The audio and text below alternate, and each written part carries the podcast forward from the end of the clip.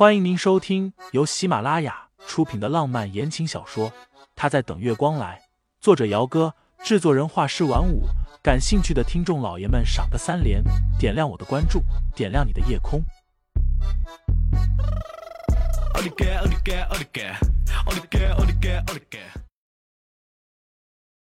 第七十八章，到时候再告诉你。清新看了一眼垂眸，不知道在想什么的潇潇。摸不准他以前到底和盛思景有过什么样给纠葛，所以也没打算把两个人刚刚的对话告诉盛思景。进去吧。盛思景从头到尾都没有看一眼处在门边的潇潇，把沈清新拉进去，跟他说一会儿就能回去了。怎么还不死心啊？包厢门还没有关上，温倾城指尖夹着支烟出来，瞥了眼一脸伤情的潇潇。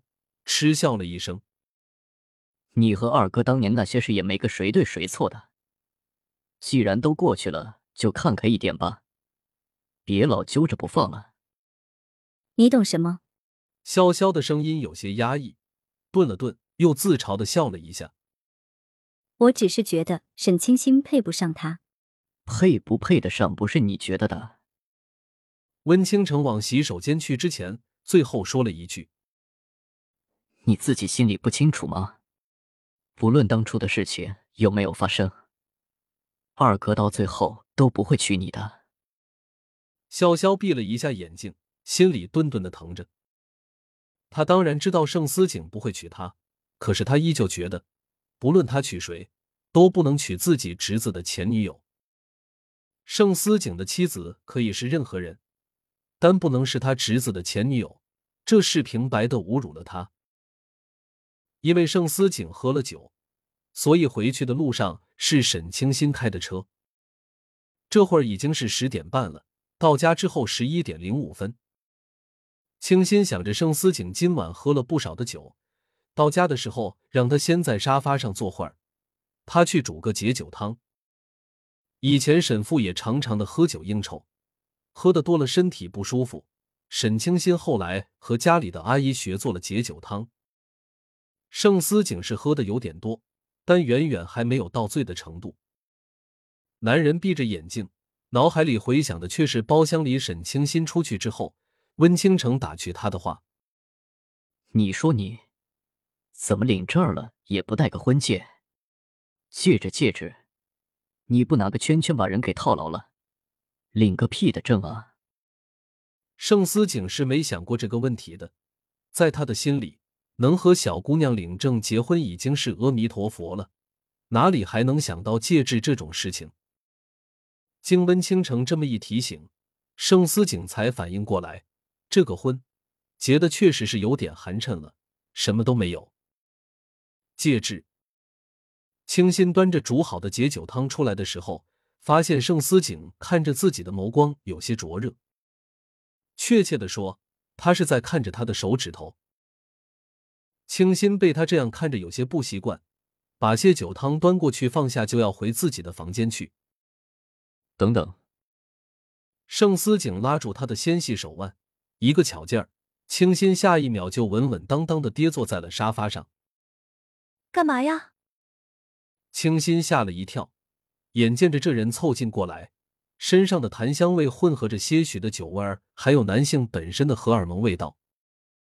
明天下班记得等我，我们去买个东西。买什么呀？清新眨了一下眼睛，往后面挪了一下自己的身体，想和眼前的男人保持一个安全的距离。